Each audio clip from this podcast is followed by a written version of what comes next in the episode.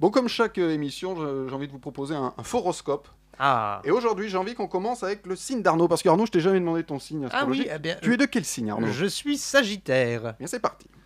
Sagittaire. Il est temps de boucler vos valises et de partir faire un tour du monde Non, je déconne, faites le tour de votre 20 mètres carrés. Oh. Capricorne. Courage et tenez bon, dès le premier lundi du mois de décembre 2036, tout devrait aller beaucoup mieux dans votre vie. Verseau.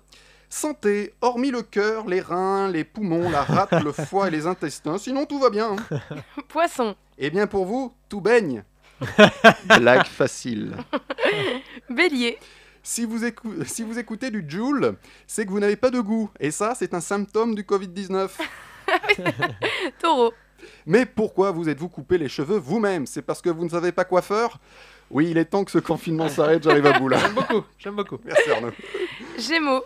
Euh, vous aussi, vos cheveux sont trop longs, mais vous serez tondus dès la libération du, du confinement. Ah. Cancer. Confinement, attention, les masques tombent. Lion. Deux options s'offrent à vous, soit vous restez chez vous, soit vous ne sortez pas.